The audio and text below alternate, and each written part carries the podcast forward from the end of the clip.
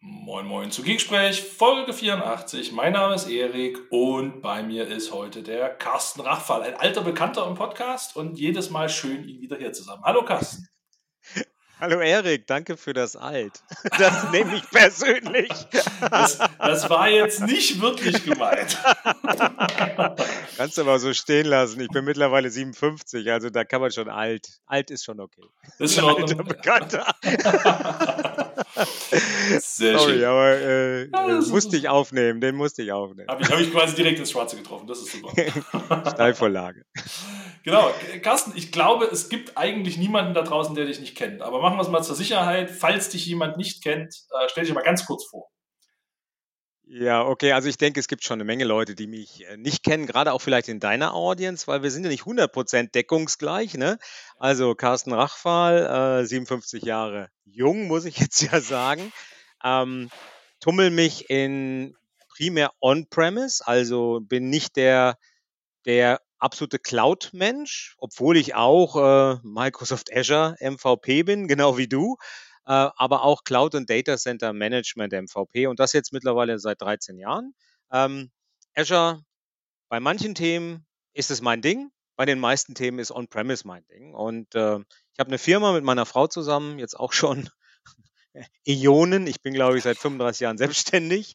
Ähm, und wir machen ähm, Hyper-V, ähm, Storage Bases Direct und Azure Stack HCI. On-Prem bei, bei Kunden implementieren wir das, wir schulen das und ich mache noch die ein oder andere Konferenz, unter anderem mit dir. Genau, da kommen wir später drauf. Jetzt reden wir erstmal über die, die eigentlichen Themen.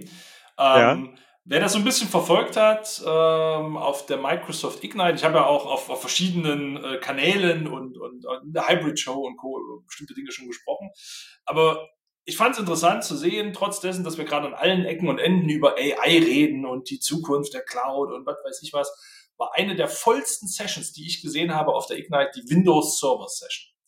Und das fand ich A, schön zu sehen, weil das so ein bisschen an die, an die alten Zeiten erinnert, ne? so diese, weißt du, also die Server Summit in Darmstadt damals und so, also was wir nicht alles für tolle Events rund um Windows Server hatten und die ganze Zeit, äh, die ich mit, mit Hyper-V und System Center zugebracht habe und was ich nicht geflucht habe über diesen, ja, ich sage jetzt nichts über Virtual Machine Manager, aber ähm, fand ich cool zu sehen, dass er ja doch schon noch so viel ist. Und, und mal ganz ehrlich, ich glaube, es gibt immer noch genug Kunden, die irgendwo ihre Server 2008 äh, oder 12 im Keller stehen haben ähm, von daher auch begründetes Interesse. Und das ist ja nun mal irgendwie auch so ein bisschen dein Steckenpferd. Ne? Also alles, wo es um Hyper-V geht, äh, wenn es um Azure Stack, HCI geht, ist ein großes Thema von dir. Was sind so deine Sicht heute auf diese IT-Landschaft da draußen? Sind wir alle schon in der AI oder sind wir eigentlich doch noch beim Windows Server? Naja, der, ich sag mal so, AI ist ja ein Thema, was jetzt eigentlich seit einem Jahr hochkocht, ne? mit äh, ChatGPT ähm, dann jetzt auch bei Microsoft ein ganz wichtiges Thema und ähm, auf dem letzten MVP Summit haben wir eigentlich so ein bisschen gefrotzelt, ähm, Copilot für alles Mögliche. Ne? Ich kann mich noch erinnern, ich wollte sogar Copilot für PowerShell haben. Äh, das Produkt heißt irgendwie anders, aber ähm, ist ja, ist ja gerade der absolute Hype bei Microsoft und der hat mich witzigerweise auch angesteckt, weil meine Frau ähm, ähm, ist ja Schriftstellerin, auch bei uns in der Firma, aber schreibt und die ist schon mit AI schon eine ganze Weile dran mit ChatGPT und so weiter. Und ich habe immer ja so ein bisschen gelächelt, aber mittlerweile hat mich das Fieber auch gepackt. Also ich habe jetzt auch Copilot für mein Office 365 äh, Tenant. Ich habe äh, Copilot auf meinem iPhone, was ja eigentlich schwer zusammenpasst, ne? Microsoft Copilot auf dem iPhone. Ähm, und äh, ich bin schon begeistert darüber. Ähm, aber das ist jetzt mehr so privat würde ich sagen. Das ist jetzt ja nicht ähm, mein Businessfeld. Das ist nicht, dass ne? du rausgehst und bei Leuten Copilot auf dem iPhone installierst. Das ist nicht so dein Job, oder? Nee, auch nicht im Office 365 ist ja auch nicht mein Business. Ich bin, ich bin da ganz normaler Anwender wie viele andere auch. Äh, Business ist ja bei mir oder mein, mein, meine Leidenschaft ist ja Hyper-V, Storage Bases Direct Azure Stack HCI. Und da war ganz witzig, dass du erwähnt hast, äh, Ignite. Also du sagtest ja, eine der bestbesuchtesten Sessions war, äh, wo du ja übrigens auch warst. Du hast ja live berichtet. Äh, genau, ich habe live berichtet aus der Session, jede Folie und jedes Detail. ähm, war ja die Windows Server Session und das Bemerkenswerte ist, dass überhaupt eine Windows Server Session stattfindet, weil bei Microsoft ist ja eigentlich die On-Premise-Welt ist ja, sie ist da, man verdient eine Menge Geld damit, aber das ist nicht das, wo die Firma ja hingeht. Das weiß ja jeder, dass Cloud eigentlich seit ja, Jahren oder vielleicht auch schon ein Jahrzehnt der Fokus ist und jetzt ist natürlich AI ähm, dazugekommen und man hat ja den Eindruck, AI ist noch fast wichtiger wie die Cloud, wobei natürlich alles, was AI ist, sich ja in der Cloud abspielt eigentlich. Ne? Und deswegen ist super, ähm, dass der Server doch so einen Zulauf hat, weil es ist nicht alles in der Cloud. Und ich, würd, ich glaube sogar, dass die Mehrheit nicht in der Cloud bisher ist, der Workloads. Äh, doch, dass noch sehr, sehr, sehr viel wirklich in den Firmen auf Servern, auf Rechnern passiert. Ne? Und da sieht man ja, eine Menge Leute interessieren sich weiterhin für den guten alten Server und da kommt ja ein ganz ordentliches Fund. Was sind so das, das, das äh, größte Announcement, was dich begeistert hat von den Dingen, die da auf uns zukommen? Aus der Server-Session. Ja. Ähm, erstmal, dass es überhaupt mit Windows Server weitergeht, weil ähm, wenn du mich noch eine Woche vor der Ignite gefragt hättest, äh, wie ich das mit Server sehe, äh, ich habe Server für tot erklärt. Also ein, ein Produkt eigentlich, was, was weiterhin da ist, womit Microsoft weiterhin Geld verdient, wo auch kosmetisch natürlich neue Versionen rauskommen, wo der Support verlängert wird. Aber sagen wir mal ehrlich, seit 2016 war also ist in Server eigentlich nicht viel passiert. Und jetzt mit Next kommt jetzt wirklich ein Schub. Und was mich da natürlich ähm, am meisten fasziniert, ganz klar, sind natürlich meine Steckenpferde. Es passiert was in Hyper-V, es passiert was in, in Storage, also in Software-Defined Storage. Da geht's weiter. Da hatte Microsoft ja vorher ähm, ganz klar gesagt, alle Neuerungen kommen nur noch in Azure Stack HCI und Server ist weiter ein gutes Produkt, ist aber so mehr was für VMs, ist nicht wirklich was für, äh, für auf Hardware zu installieren, ja, und das dreht sich jetzt hat sich eigentlich komplett gedreht. Also, ja, das, äh, das, fand ich tatsächlich auch interessant, weil ich das auch so wahrgenommen habe. Ne? So die Zukunft ist HCI und da gehst du hin. Und jetzt kamen ja doch so ein paar, wo ich vorher mal gesagt hätte, ja gut, das kriegst du halt nur mit HCI, da brauchst du mit Hyper-V gar nicht erst anfangen. Da kommen jetzt ja doch durchaus einige Themen wieder, ich, wie man es nennen will, wieder zurück oder werden da doch äh, äh mit implementiert. Ist das, weiß nicht, ist das für dich eine Kehrtwende oder ist es einfach ein Gleichstellen der beiden Lösungen, um irgendwie Kundenanforderungen zu erfüllen? Oder wo kommt das her? Also für mich ist es äh, eine absolute Überraschung, eine Kehrtwende. Jetzt wissen wir MVPs, äh, äh, MVPs, nicht MVPs, MVPs oder MVPs, wissen ja oft schon ein paar Dinge, die wir leider nicht scheren dürfen. Äh, aber für mich kam das auch wirklich als Überraschung. Ähm, dass jetzt Server wirklich so eine Renaissance hat und äh, auch bei Azure Stack HCI tut sich ja eigen, einiges. Also es ist eigentlich ja von dem von dem Produkt, wo die ganzen Neuerungen kommen, auf ein mehr Azure-fokussiertes Produkt gegangen. Das heißt, ich glaube langfristig, ich weiß es noch nicht, ich freue mich also schon auf den nächsten MVP-Summit, der ja in weniger als zwei Monaten stattfindet, wo wir beide ja auch wieder sein werden in Redmond. Ja, auch ich habe übrigens heute meine Flüge gebucht, endlich. Echt? Ich werde also auch dabei sein.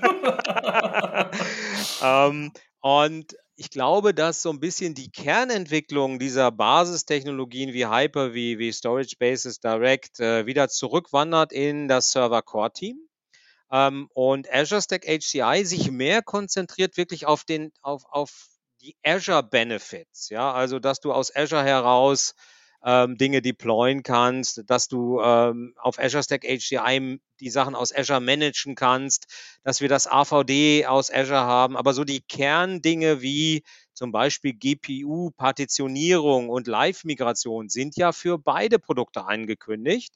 Und äh, wenn man so ein bisschen guckt, auch Azure Stack HCI basiert ja auf dem Windows-Kernel.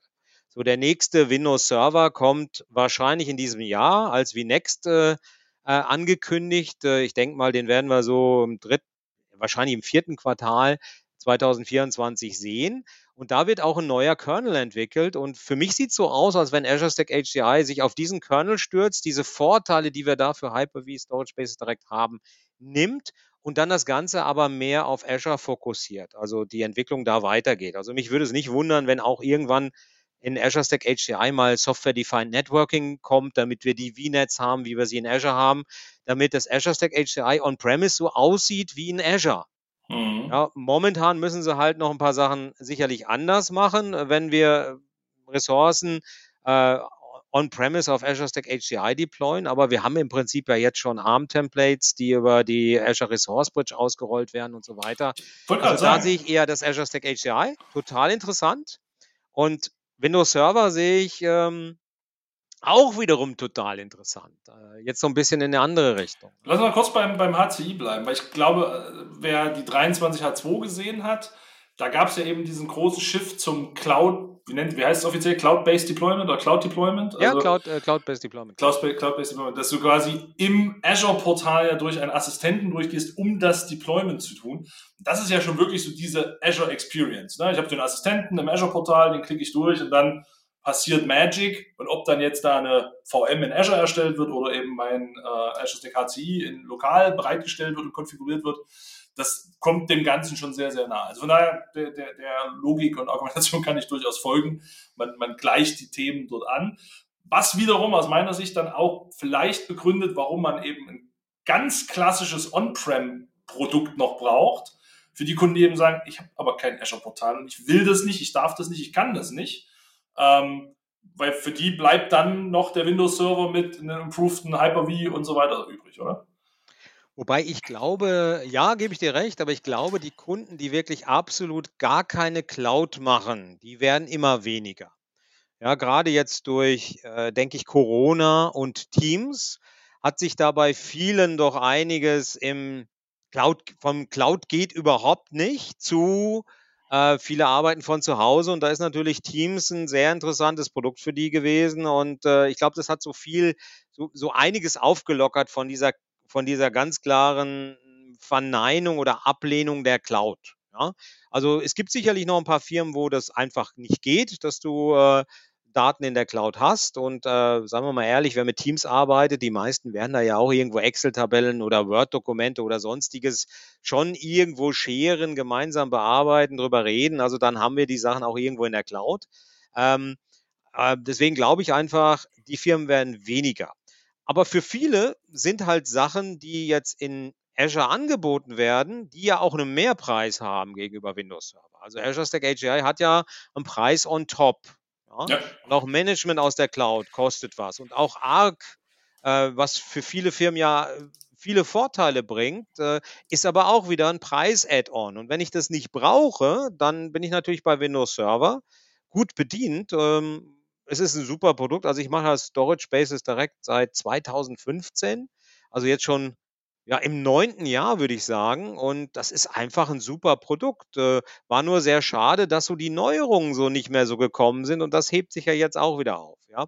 Das heißt, wir sind so in so einem wir hatten eine ganze Zeit lang Windows, also auch als Azure Stack HCI 20, äh, 2020 rausgekommen ist im Dezember, also eigentlich Anfang 21, haben erstmal wenige das gemacht. Dann äh, hat sich die Waage so von Storage Spaces direkt Windows Server zu Azure Stack HCI so ein bisschen, immer ein bisschen mehr verschoben. Und ich hatte das Gefühl, dieses Jahr, wir haben so eine Parität. Also viele, viele Firmen machen auch Azure Stack HCI gerade äh, mit der Lizenzänderung, dass du ja, wenn du eine Software-Subscription zum Windows Server dazu buchst, dann erlässt dir Microsoft diese Zusatzkosten, die Azure Stack HCI in der Cloud hast, werden dir ja erlassen. Und du kriegst noch einige Sachen on top, wie die Azure Edition mit Hot Patching und so weiter und Kubernetes. Äh, äh, deine Cores, die du lizenziert hast, kannst du auch für Kubernetes einsetzen, auch wenn das vielleicht die meisten noch nicht machen. Aber es ist ein ist ordentliches Grund, was Microsoft dazu getan hat, äh, sodass ich äh, glaube, dass eine Menge und ESO zum Beispiel, Extended Security Updates, ja, also auch quasi gratis, coole Sache. Ähm, sodass ich glaube, dass eine Menge Leute wirklich jetzt Azure Stack HCI wirklich als, als das Produkt gesehen haben, wo es weitergeht. Und jetzt kommt Microsoft und ähm, baut wieder Hürden bei Azure Stack HCI ein. Also dieses komplette Cloud Deployment, viele Sachen, die die da waren, wandern jetzt auch ins Server oder kommen vielleicht in Server zu, ja, kommen gleichwertig ins Server. Also jetzt, ich weiß nicht, wie es weitergeht. Geht es jetzt weiter so, dass Azure Stack HCI vorne ist oder haben wir so eine Gleichheit oder geht es wieder andersrum, weil plötzlich der Server nicht mehr das tote Produkt ist, in Anführungsstrichen, sondern da geht es weiter. Ja? ja ähm, ich weiß Frage. nicht, was passiert. Also ich finde es extrem spannend. Bisher war es so, ich mache ja Powerkurs für Azure Stack HCI und Storage Spaces Direct. Da war natürlich eine Menge deckungsgleich. Die Technologien sind gleich, äh, also eine Menge war gleicher Inhalt. Jetzt läuft das irgendwo komplett auseinander, weil Deployment aus der Cloud, Monitoring, äh, ähm, ja, VMs, die du direkt deployst, AVD, also das sind schon, sind schon Themen, die es dann im Server nicht gibt. Äh, und bei Server sind wieder andere Sachen. Äh, Jetzt musst du also, deine ganzen Kursinhalte überarbeiten. Mensch, ein Stress. Jetzt musst du deine Kursinhalte überarbeiten. Ja, Stress, ja vor allen Dingen. was meinst du, was ich mit dem Cloud-Deployment gekämpft habe? Ähm, ja, ich, ich, ich habe hab ge Geschichten gehört über Dritte.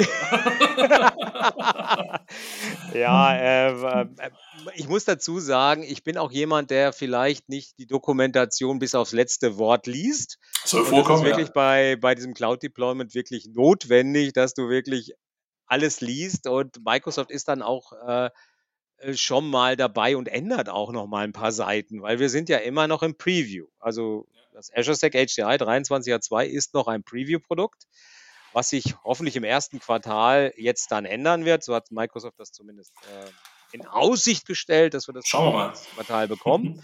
ja, ähm, Lass uns mal, Carsten, lass uns mal noch einen ganz kurzen Schwenk äh, nach außen machen. Was ist denn dein Eindruck, äh, was diese ganze VMware-Geschichte gerade bewirkt? Also gibt da ja Ankündigungen zu Lizenzänderungen, die haben gerade mal eben alle ihre Partner aus dem Partnerprogramm rausgeschmissen.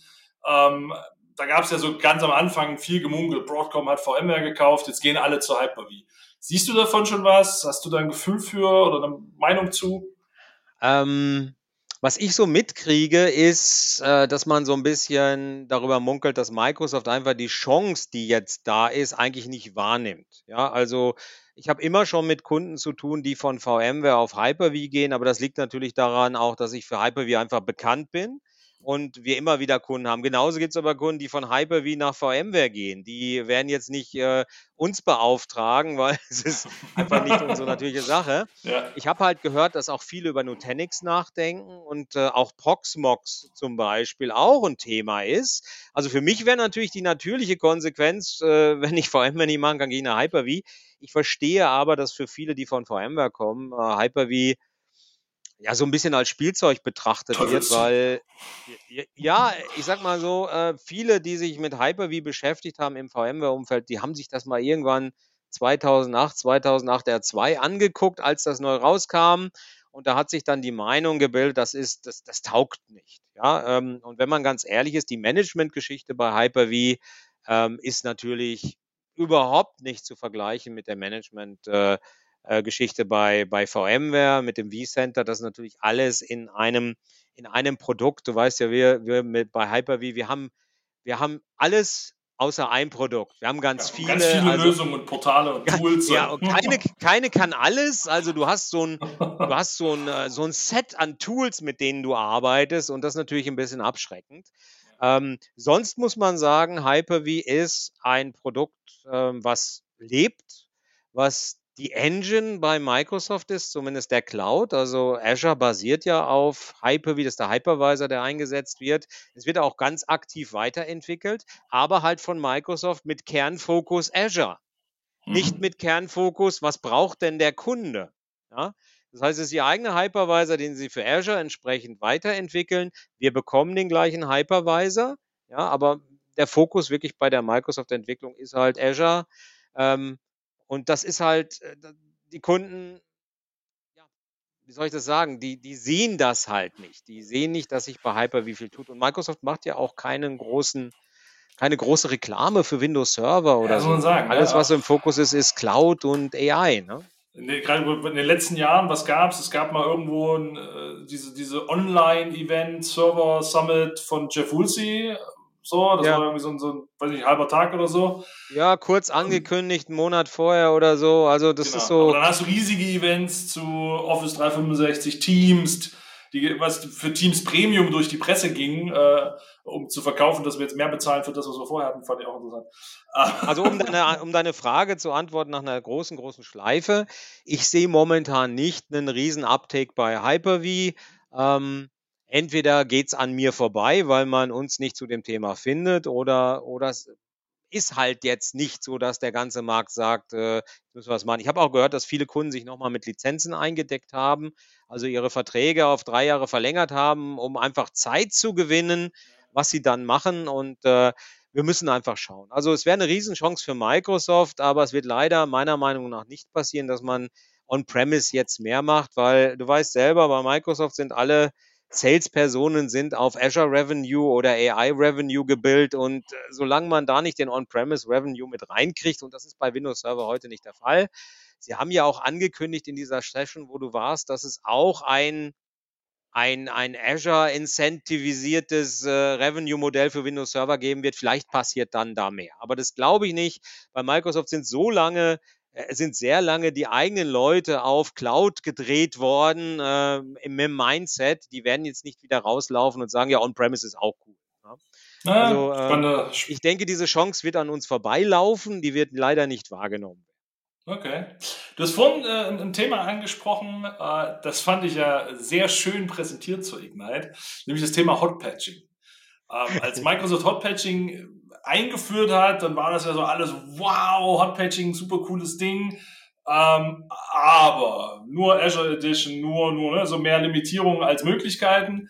Und dann stehen sie auf der Bühne bei der Ignite und machen halt wirklich die Show von du bekommst Hotpatch und du bekommst Hotpatch und wir bringen das überall hin und super geil.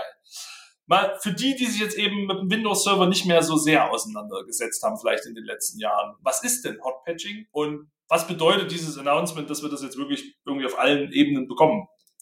Ja.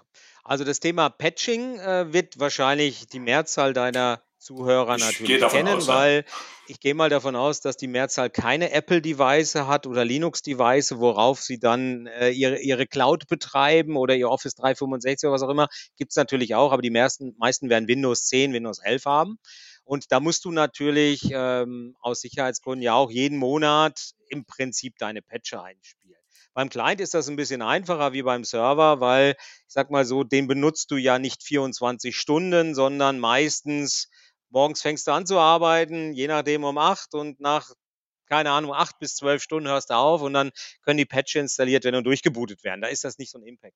Bei einem Server, wo eine Applikation drin läuft, sagen wir mal, CRM-Applikation oder ein ERP-System oder whatever, ja, wo du eigentlich sagst, den, den brauche ich so 24 Stunden. Ich muss mir überlegen, wann ich den patchen kann.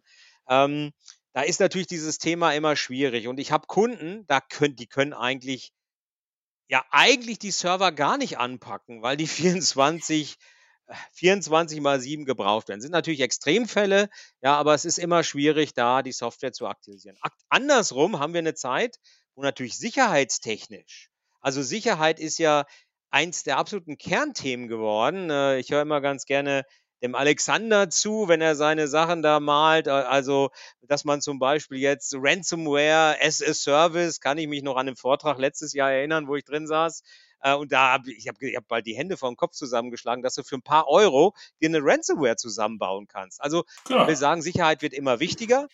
Und ich muss halt normalerweise, wenn ich Sicherheitsupdates oder auch Verbesserungen im Produkt installiere, muss ich durchbooten.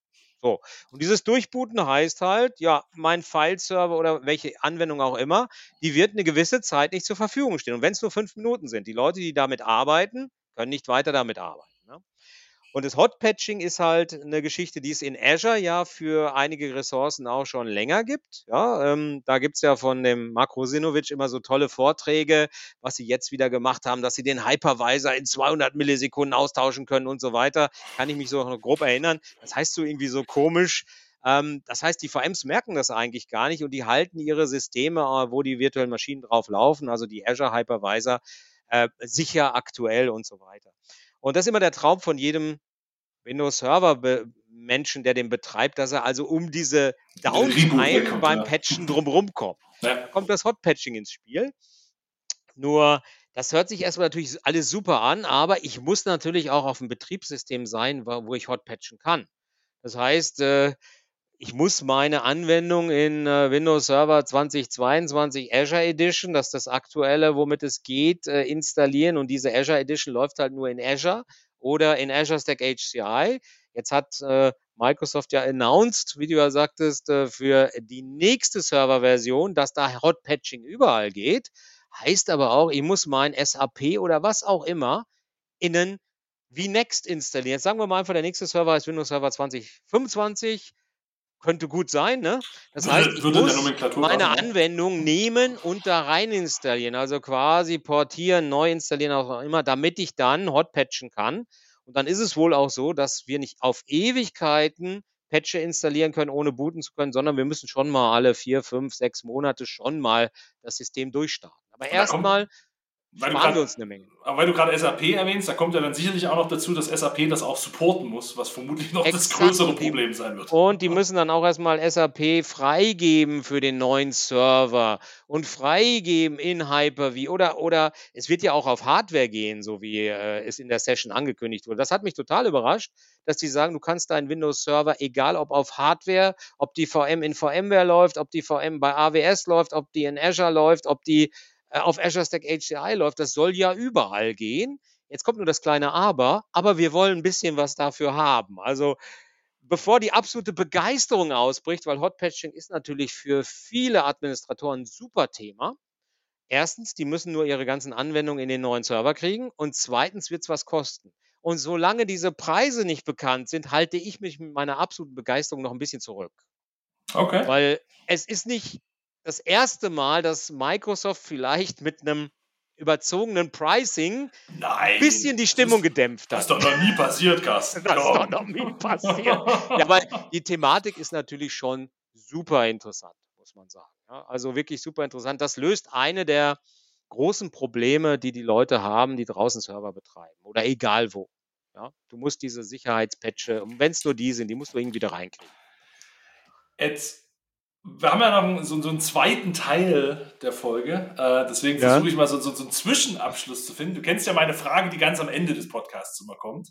Die würde ich jetzt mal ich für glaub, diesen... Ich habe sie schon wieder vergessen. Ja, das ist das Witzige daran. ich bin, glaube ich, schon das dritte Mal bei dir im Podcast oder das vierte Mal, aber ja, ich weiß die Frage ist, ist grausam. Nein, genau. Deswegen mal für das bis jetzige Thema, also On-Prem-Welt, Hyper-V, HCI, Zukunft des Servers, etc. pp. Wenn du einen magischen Wunsch hättest, was wäre das? Heidenei. Ah, ich liebe diese Stille. Ich liebe diese Stille. Wenn ich einen magischen Wunsch hätte. Also einen, einen magischen Wunsch. Ähm, wir haben ja nicht nur, ich hole ein ganz klein bisschen aus. Wie wir immer. haben ja nicht nur äh, VM. Wie immer, genau. Wir haben ja nicht nur VMware, wo wir gerade große Unsicherheiten haben. Ich spüre auch große Unsicherheiten bei Terminal Server slash Citrix. Ja, was ja auch viele Leute machen. Ähm, ich weiß jetzt nicht, ob deine Hörer das Thema kennen, aber in der Regel remote arbeiten äh, in, einem, in einem System, wo mehrere Leute sich einen Server teilen, wäre jetzt Citrix oder RDS. Ne? So, mhm. Microsoft bringt, hat ja in Azure die AVD, also das Azure Virtual Desktop. Ähm, das kommt ja zu Azure Stack HCI. Ja? Und mein Wunsch, was wäre mein Wunsch? Also mein erster, ich habe zwei Wünsche. Darf ich oh. zwei Wünsche haben? Also gibst du einen kleinen Finger, dann nimmt er die ganze Hand. Ist, ja, los, mach zwei Wünsche. Also mein, mein, mein Wunsch wäre da, dass das AVD, das Azure Virtual Desktop, auch in diese Software Subscription Lizenzierung reinkommt also preislich. Das wird zwar nicht passieren, aber das, man kann ja mal. Aber man kann ja mal träumen, ne? Weil das würde für viele Firmen da einige Schmerzen beheben und würde auch äh, in dem Bereich unheimlich viel für Microsoft, äh, für die Akzeptanz dieses Produktes on-premise. Wir reden on-premise, ne? Also. Ja, ja, genau. So, der zweite Wunsch wäre, du weißt, dass ich, ähm, wir in Deutschland ja ähm, wie soll ich das sagen? Wir sind das Land der Angsthasen. Ja, also bei uns gibt es, glaube ich, die meisten Versicherungen. Du weißt, worauf ich hinausspiele. Ja, Stretched Cluster. Kennst du sicherlich. Also äh, es gibt ein deutsches Phänomen, dass die Deutschen dazu tendieren, ihre Cluster über Brandabschnitte hinweg aufzubauen. Also, dass ein Teil in dem Raum von einem Cluster ist und ein anderer Teil in einem anderen Raum. Und wenn der eine Raum kaputt geht, dann hat man immer noch den anderen Teil des Clusters, wo man seine Ressourcen laufen lassen kann. Das ist zum Teil sogar Pflicht in Deutschland bei in gewissen, in gewissen äh, kritischen Szenarien. Ja, kritischen Szenarien. So, und da gibt es eine Lösung für Azure Stack HCI und äh, die soll ja jetzt auch im Server kommen. Also auch da, das war übrigens auch super cool, hat man gesagt, äh, wir werden auch den Stretch Cluster im Server bringen. Da wird also einiges passieren. Microsoft war nicht genauer und äh, da hoffe ich auf die nächsten Announcements. Aber äh, das wäre jetzt zum Beispiel mein Wunsch, dass wir auch einen Campus Cluster ähm, vier Knoten, vier Wegespiegel und so weiter machen könnten. Das würde, glaube ich, einige der Schmerzen da auch beheben. Schauen wir mal, was da kommt. Hm. Das erinnert mich übrigens tatsächlich an eine Diskussion, die ich heute hatte. Also gerade diese, ja. diese Angst, die ist ja nicht nur immer Angst, sondern es ist ja durchaus auch manchmal berechtigt. Ne? Wenn ich wirklich eine, eine kritische Anwendung, die irgendwie äh, infrastrukturrelevant ist, betreibe, dann will ich schon sicherstellen, dass ein Rechenzentrumsbrand nicht meinen, komplette, meinen kompletten Laden lahmlegt. Ich hatte heute tatsächlich mal die Frage, was ist denn, wenn ich in Azure eine Anwendung deploye mit einem Azure Load Balancer und der Azure Load Balancer geht kaputt? Wie sichert Microsoft mich denn da ab oder was bezahlt Microsoft mir denn für den Fehlerfall? Wo ich dann gesagt habe, Microsoft mhm. sichert dich ab, indem sie dir sagen, du hast die falsche Architektur gewählt. Ich glaube, das ist am genau. Ende genau das Gleiche für den Stretched Cluster. Kannst du sagen, naja gut, wenn der Cluster an einem Standort fehlt, dann ist Microsoft halt schuld. Nee, dann hast du halt die falsche Architektur gewählt für deine Verfügbarkeit. Das ist, das ist übrigens ein Thema, wo du das sagst. Ja, es ist, äh, ich verstehe dieses Bedürfnis, aber oft sehe ich halt Cluster, die sind schlecht, schlecht gebaut. Ja, und ein schlecht gebauter Cluster, auch ein schlecht gebauter Stretch Cluster, erhöht nicht meine Verfügbarkeit, der setzt ihn eher runter, wenn ich das mit einem Single-Server vergleichen würde. Also oft ist die, Verfü die Verfügbarkeit eines Single-Servers, wo Hyper-V drauf läuft, größer als ein Cluster, weil er halt einfach, ja, ich sag mal so, auch ein bisschen Microsoft auch mit Schuld dran. Es gibt keine gute Dokumentation. Also ich habe immer gesagt, guck dir mal zum Beispiel Veeam an. Da für ein Backup-Produkt haben die 1200, 1300, 1400 Seiten in einer Sprache versuch mal für Hyper-V eine Dokumentation zu finden. Wenn die 70 Seiten hätte, dann wäre das, glaube ich, schon viel. Also ähm, es ist auch wenig Dokumentation da, aber es wird auch oft bei Windows so, die Leute trauen sich bei Windows einfach was zu machen und glauben, dass das dann funktioniert. Also genau. das kennst läuft du ja. Auch. Ja, auf läuft jeden Fall. Also, ich bin manchmal das, überrascht, dass das läuft. Ja. Genau, ich habe das ganz oft, dass äh, man irgendwo hinkommt und sagt, was habt ihr denn hier gebaut? Ja, so das ging. Und ich denke immer so, das ist hoffentlich jetzt nicht die, die Grundlage eures IT-Betriebs. Wir machen so, dass geht. Passt schon. Ja, ich, hatte, ne, ich hatte neulich auch wieder ein Telefonat und äh, bin, bin auf ein Cluster draufgegangen und habe auch gedacht, dass das Ding überhaupt läuft. Da habe ich gefragt, ja, wer hat Ihnen das denn eingerichtet? Ja, das haben wir selber gemacht wir haben uns das äh, von ein paar YouTube-Videos zusammengeklaubt. Meine waren auch dabei, aber äh, das finde ich schon, finde ich dann schon äh, mutig. Ich will es ja, mal so, ja, so, so aus. Ich, ich wollte sagen, zweiten Teil. Aber, aber ganz kurz, Carsten, was schlimmer gewesen wäre, wäre, wenn Sie gesagt hätten, das haben Sie doch installiert, Herr Rachfall. Ja, das wäre natürlich das, ganz schlimm. Das wäre ganz schlimm. Gut, jetzt, jetzt haben wir darüber gesprochen. Also es gibt durchaus noch eine Relevanz in, in diesen Themen. Ähm, also Windows Server ist nicht totgesagt, äh, Azure Stack HCI entwickelt sich weiter, diese ganzen hybriden Themen entwickeln sich weiter. Jetzt kommen wir zu dem wichtigen Punkt. Ähm, gerade wie du sagtest, ne, man braucht ja irgendwie ein bisschen Wissen, damit das Ganze funktioniert. Und ja. das irgendwie aus, aus YouTube-Videos abkopieren und abklicken ist vielleicht nicht so unbedingt der, der Weg. Deswegen passiert ja in nächster Zeit einiges äh, in Deutschland im ähm, Event-, Veranstaltungs-, Community-Raum. Mhm. Und äh, ich weiß gar nicht, wo wir anfangen müssen. Wir fangen mal bei dem ganz Großen an. Und ähm, das, was wir beide ja ins Leben gerufen haben. Wir fangen jetzt, mal mit unserem an, oder? Genau, wir fangen mal mit unserem an. Und dann gehen wir rückwärts datentechnisch, also genau, also da, datumstechnisch. Genau. So, und zwar äh, freue ich mich jetzt schon sehr auf mal. unsere Experts Wenn jemand das Video sieht, guck mal hier. Kannst du es ja, erkennen? Guck mal hier. Ah! genau. Also es wird auch ein Video geben auf dem äh, Carsten Rachfall-Kanal, beziehungsweise auf dem äh, Geeksprech-Kanal, äh, Geekschau-Kanal von mir. Äh, wenn ihr uns noch sehen wollt, wie wir hier gerade nebenbei Podcast aufzeichnen. Ansonsten dürft ihr es natürlich auch gerne rein audio-technisch hören in eurer Lieblings-Podcast-Software. Ich kann ja kurz erzählen, was wir gezeigt haben. Also so, wir haben ja. beide ein schwarzes T-Shirt ge gezeigt mit dem Experts Live Speaker Logo und unseren Namen. Genau. Ähm, Jetzt kann man, jetzt kann man noch den Rücken zeigen. Ah, ich weiß nicht, ich habe so eine Rückenlehne bei mir. Alles gut, lass. Ich habe eine Jacke an, also ich könnte es auch zeigen. Also, äh, genau, aber darum geht's. Es geht um die Experts Live Germany. Ähm, zum dritten Mal veranstalten Carsten und ich die Experts Live Germany in Deutschland. Wir sind wieder zurück in Erfurt. Ich bleibe ja dabei. Zurück, sagt er. Wir waren noch nie, nie woanders, hör mal. Ja, ja, genau. Wir kommen halt jedes Jahr dahin zurück, so, weil ich mich einfach weigere die Kritik anzunehmen, dass Erfurt weit weg wäre. Fahrt mal nach Hallenberg zum Kasten, da merkt ihr mal, wo der Arsch der Welt ist. So. Ich habe niemals gesagt, dass Erfurt weit weg ist. Das müssen die anderen Teilnehmer gesagt nein, nein, das haben. Waren, das waren andere tatsächlich. Genau, und zwar treffen wir uns da dieses Jahr am 11. Juni. Das ist quasi fast so ähnlich die Zeit wie letztes Jahr. Das ist, glaube ich, ein, zwei Wochen früher diesmal. Ähm, ja, eine Woche oder so. Eine Woche, ja, genau. Und ähm, wir sind wieder im Zughafen in Erfurt. Ähm, wer sich dafür interessiert, gerne mal auf die Webseite gehen. Da gibt's äh, expertslive.de. Da gibt's oben rechts einen Archiv-Button und darunter findet ihr Bilder aus den Jahren 23 und 22. Wenn man dann mal ins Jahr 2023 guckt, dann seht ihr auch, wie die Location aussieht. Die ist nämlich ziemlich cool. Das wurde uns auch durchgehend bestätigt. Aber, das muss man auch ehrlich sagen, Carsten, wir haben auch Kritik gekriegt letztes Jahr. Ne?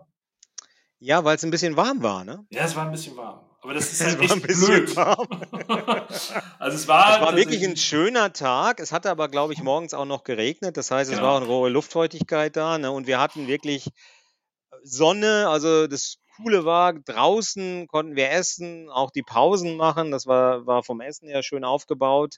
Äh, aber in, in den Räumlichkeiten hat die Sonne natürlich drauf gestanden und da wurde es ein bisschen warm. Also da haben wir ja für dieses Jahr auch ein bisschen was, glaube ich, geplant. Ne? Ähm, falls es wieder warm sein sollte, wenn es regnet, ähm, ist natürlich ein anderes Thema mit dem Catering und so weiter. Ne? Genau, aber, aber dafür sind wir auch gewappnet, aber wenn es warm wird, wir haben ein paar mehr Lüfter organisiert, also dass wir einfach die Luft etwas umwälzen können und genau. die Hitze daraus. Das war die Kritik, die ich weiß und eventuell war noch ein bisschen was mit dem Sound, oder? Es gab, gab noch so eine kleine zweite Kritik, nämlich am Sound, ähm, dass der Sound an sich zwar gut war, sich zum Teil aber überlagert hat und gerade eben aus dem Ausstellerbereich, wenn dort noch äh, Gespräche stattgefunden haben, die Leute zum Teil in den hinteren Reihen oder die eher näher am Ausstellerbereich waren, sich ein bisschen gestört gefühlt haben. Da haben wir uns aber gedacht, Mensch, da lassen wir uns nicht lumpen, da finden wir doch eine Lösung für. Und zwar werden wir dieses Jahr ein Silent Conference System haben für die Experts Live Germany. Das heißt, ihr kriegt so. Das heißt, Pantomim übersetzen den Vortrag, oder? Genau, Carsten macht das. Der macht die Pantomime für alle. ja, wir werden so, so einen Speedpainter haben, der einfach alles mitmalt, was gesagt wird. genau. Nein, was wir, was wir haben werden, äh, wir werden, wir werden Kopfhörer haben. Und diese Kopfhörer haben äh, mehrere Kanäle.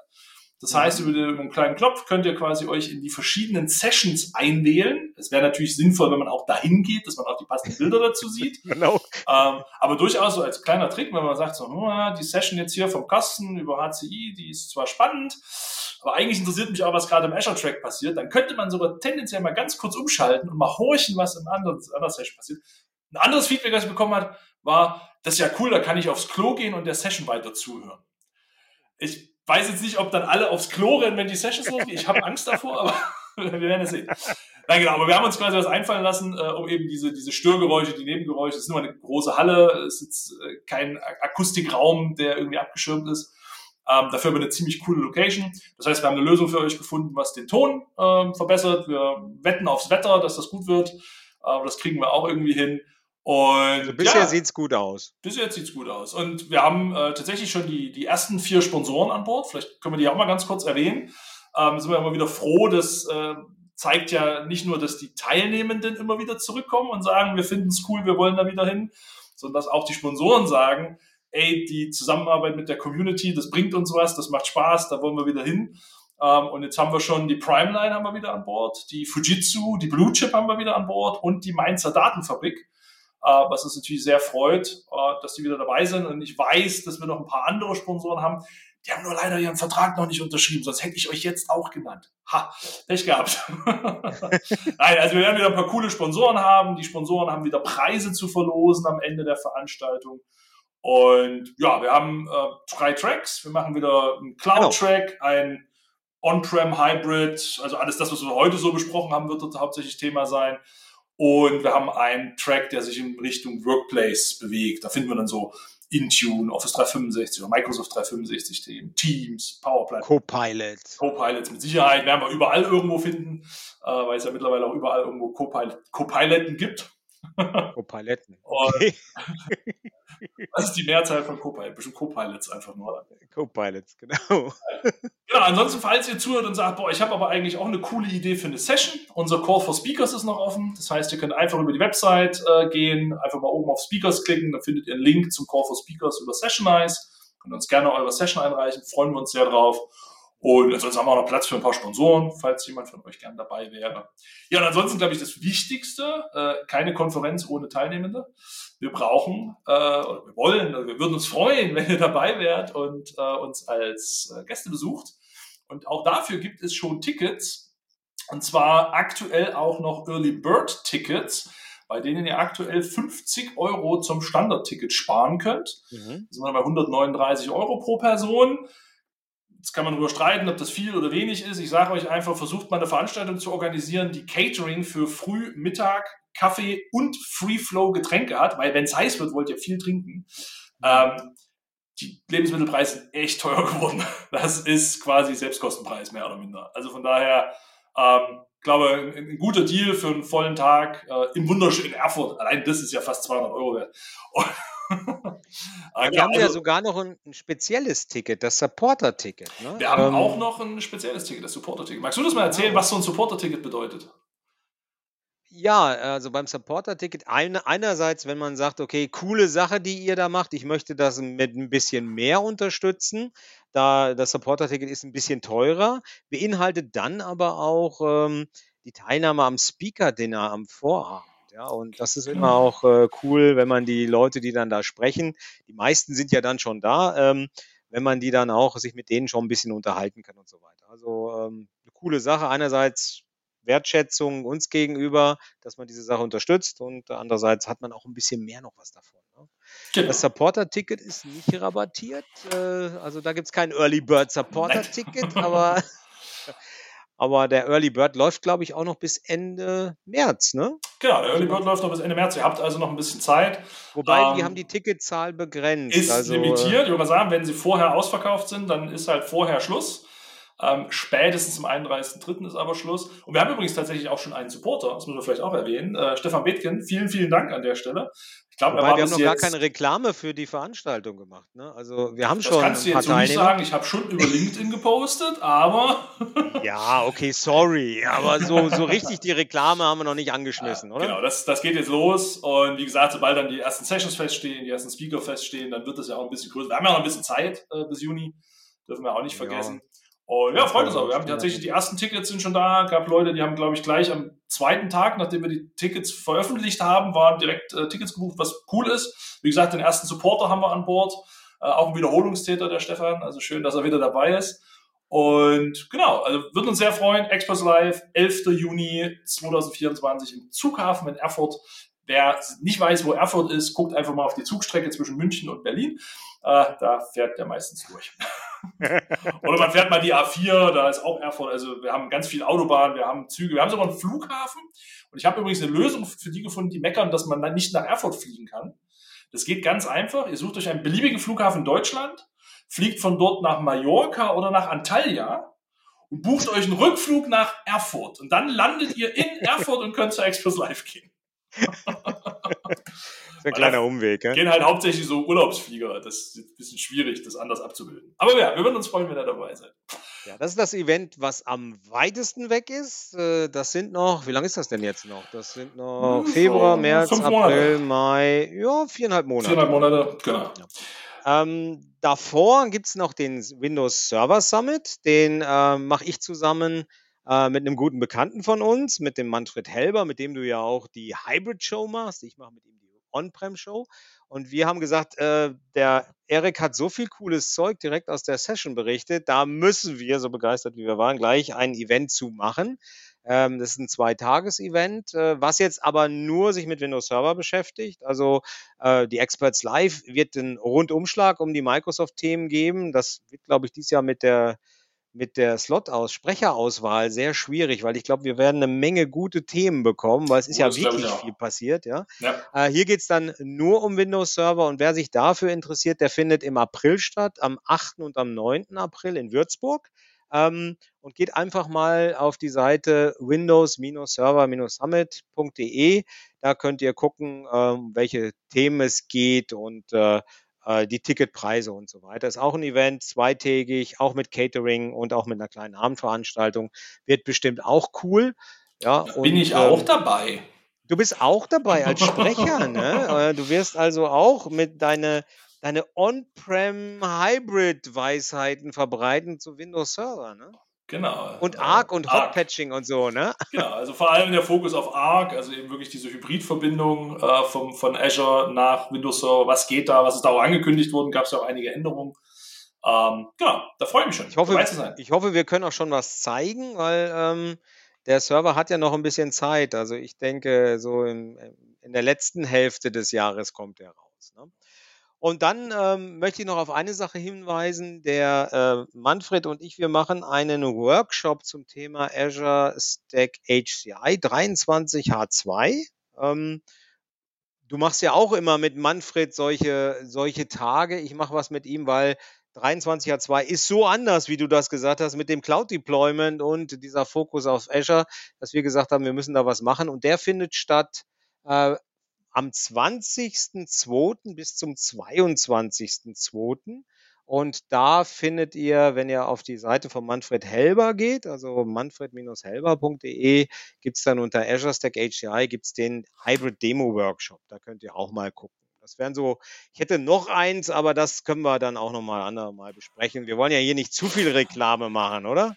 Nee, nee, nee, genau. Also es muss ja auch so bleiben, die Leute, die es tatsächlich, also was ich immer viel als Feedback bekomme, ist, ich höre das im Auto als Podcast. Oder ja. äh, einen Kollegen, äh, wirklich ehemaliger Kollege von mir, der glaube man hört das immer beim Joggen am Freitagabend oder irgendwie sowas. Ne? Also die können ja jetzt nicht mitschreiben. Von daher müssen wir das auf, einer, auf einem Level halten, wo die Leute sich das merken können. Okay. Ähm, also machen wir es ganz einfach. Äh, Azure Stack HCI Workshop im Februar, Windows Server Summit im April in Würzburg. Die, der Workshop ist online, da gehe ich davon aus, oder? Der Azure Stack HCI Workshop ist online, genau. Genau, Server Summit in Würzburg, im, im wunderschönen Würzburg. Präsenz und, und äh, Express Live auch Präsenz. In Erfurt im Juni auch Präsenz. Ja, und dann schauen wir mal, dass wir euch da alle irgendwie zu Gesicht bekommen. Wie gesagt, da gibt es uns dann auch zum Anfassen und zum mit uns sprechen und uns Fragen stellen und ähm, ich zeige dann mal auf Carsten und sage, er antwortet und das so machen wir das. okay. genau. ja, und deine Frage hattest du schon gestellt oder kommt da noch was? Nee, die, die Frage hatte ich ja vorhin schon zwischengestellt. Äh, von daher war das die, die Magic Wish-Frage, die brauche ich jetzt am Ende nicht nochmal stellen. Das passt. Alles klar. ja, ich denke, dann haben wir es, oder? Ich denke, dann bleibt mir nur noch zu sagen, Carsten, vielen, vielen Dank, dass du wieder mal dabei warst. Äh, an euch da draußen, schön, dass ihr wieder eingeschaltet habt. Ähm, vielen Dank fürs Dabeisein. Bleibt gesund, bleibt uns gewogen und wir sehen uns hoffentlich zu all diesen Events, die wir euch gerade genannt haben.